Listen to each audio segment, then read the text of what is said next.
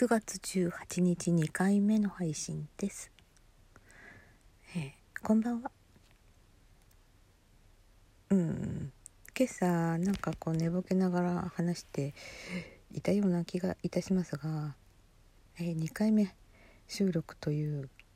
理由。うん。それはついこの間のことのように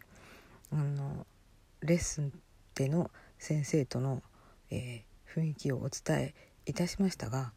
もう3ヶ月ぐらい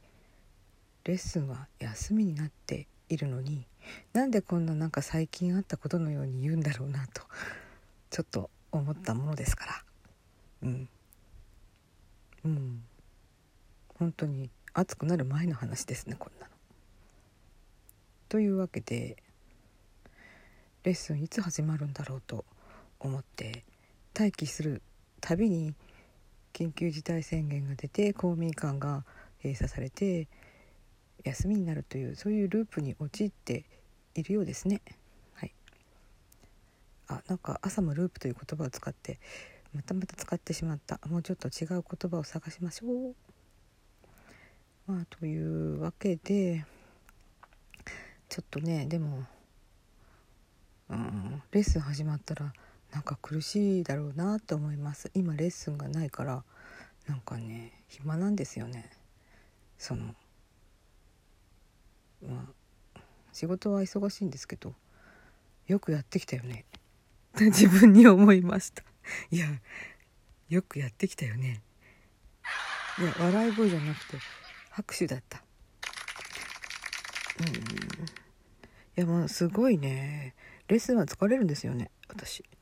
立って弾いてるのもすごい疲れちゃうんです。うん。でも最近結構体力が回復してきたのでそれほどの疲労感はないんですけど。うん。であとは毎日の練習私の練習の風景というのはまあこれまで全然時間が取れなかったのでどうしてもレッスンの前の日に付け焼き場こればっかりやってましたね。うん。なんだかね基礎練習なんか全然もう難しいんですよね。で私音符があんまし読めないんですよね実は、うん、だから一生懸命い何段目かってい一生懸命数えちゃったりなんかして、うん、あんなセブシックの一小節でもそんなにスラスラいけないっていうか一応鍵盤で確かめるんですけどそのピアノもうまく弾けないという状況でピアノが間違うんですよね。えー、文子さんが幼少の頃に、えー、鍵盤で弾いてそれを録音して、えー、一小節最初は一小節を3回か4回って言っていらしたでしょうか。でそれを延々とこの何回もこう1ページぐらいある楽譜だとしたらずっとその1小節ずつ 3, 3回か4回を弾いてその次にまたその次の小節を3回か4回弾くようなバージョンを作って録音してそれに従って何度も練習されたというなんかすごいお話を聞いてああやってみようかなと思ったんですけどもいかんせんそのピアノでつまずくんですね。あの間違っちゃうんですよね。これ間違っちゃダメでしょ。だってそれをガイドにしてバイオリンで弾かなきゃいけないのにね。なので何回も何回も弾き直しているうちになんか音が頭に入ってしまいましたという変な話でした。だか基礎練習のはねあの曲のやはしないんですけど基礎練習のは鍵盤を録音してそれでやっていました。っていうのはリビングで練習できない時の方が多いのでグラビノーバがリビングにあるので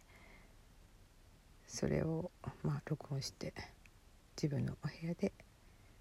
ちっちゃくチーチーチーチーとやっていました。で練習がお休みになってなんかいろいろとラジオトークとか YouTube とか見てき見て聞いているうちになんかうん、ポピュラーの曲を弾いてみたくなってしまってでその間に友達に誘われて「エトピリカ弾いてちょうだい」って言われてええー、と思ったけど、まあ、ちょっと練習しています。で他のなんかあのポピュラーなポップスみたいなものも弾いてみたりしてるうちになんかね楽しくなってしまってああバイオリンって楽しいもんだったんだなって気がつきました。今まではバイオリンって苦しいもんだなって私いつまでこれ続けるのかなって思ってたので。うん、でもやめるっていうことはまだ決心しないかったですね。でも、うん、え何こんなに語ってんでしょうね。そういうことを言おうと思ったわけではないのです。うん。まあ今日付け焼き場でさっきライブしたんですよ。そしたらなんだかすごい弾けなくって前もあんまり弾けなかったけどそれ以上に弾けなくってえー、どうしようかなあとそのほらリズムを感じてとかっていやあの難しいやつでやってはいけないと思いました。もうちょっと簡単ななんかものでやってみようと思います。まあそんなところで2回目の配信がどこまで言葉が尽くせたのかは全く分かりません。ただこの先私がなんかコツコツと努力を重ねて実を結ぶのかどうかっていうのはちょっと謎ですね。うん。ちょっと謎ですわでもまあ今やってることがちょっと楽しければいいかと思って続けていっているところです。うん、そういう日々になりました。ではこれから私文子先生の YouTube ライブを聞きに行かなければならないので失礼いたします。それでは多分きっと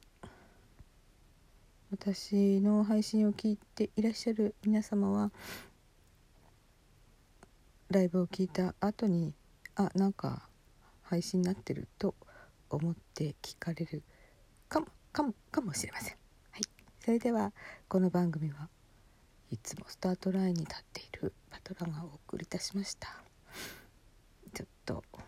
ひっそこひっそりやってるので小声になってしまっています。では失礼いたします。